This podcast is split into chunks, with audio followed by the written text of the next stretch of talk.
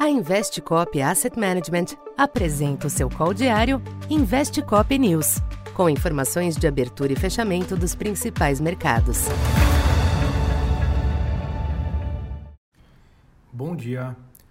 Eu sou Silvio Campos Neto, economista da Tendências Consultoria, empresa parceira da Investcop. Hoje, dia 9 de agosto, falando um pouco da expectativa para o comportamento dos mercados nesta terça-feira. Movimentos comedidos prevalecem nos mercados internacionais nesta abertura, com os investidores na expectativa pela divulgação do CPI norte-americano amanhã. O indicador deve exibir forte desaceleração no mês com o arrefecimento dos preços do petróleo, mas ainda apontar outros focos de pressão. Por hora, as bolsas europeias e os futuros em Wall Street oscilam ao redor da estabilidade, com os temores relacionados à economia global sendo em parte compensados por sinais de resiliência nos Estados Unidos e também pela temporada de balanços corporativos. Apesar disso, as preocupações com o quadro econômico ainda se manifestam em outros mercados. O dólar segue sem fôlego, exibindo perdas contidas ante a maioria das demais divisas nesta manhã.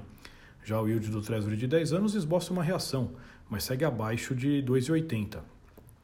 O petróleo, por sua vez, tenta estender a melhora de ontem, com o barril Brent na faixa dos 97 dólares.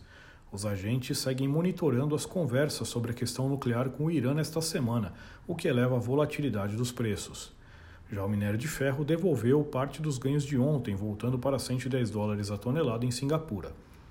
Aqui no Brasil, os ativos podem fazer uma pausa do recente rally, mas sem sinais por hora de reversão da melhora de ambiente perspectiva de fim de ciclo do aumento dos juros, além de certo alívio externo e também a percepção de que os ativos locais estavam excessivamente descontados, permitiram uma importante correção, que levou o Ibovespa e também o câmbio para níveis observados no início de junho. Para hoje, o foco local segue na política monetária, com a divulgação do IPCA e data do Copom. A deflação do IPCA de julho ajuda, mas a concentração das quedas em poucos itens exige uma análise mais criteriosa do indicador. Já a ata do Copom não deve alterar a precificação dividida para a decisão de setembro entre manutenção e uma alta final de 0,25. Então, por enquanto é isso. Bom dia e bons negócios. Essa foi mais uma edição Investe Cop News.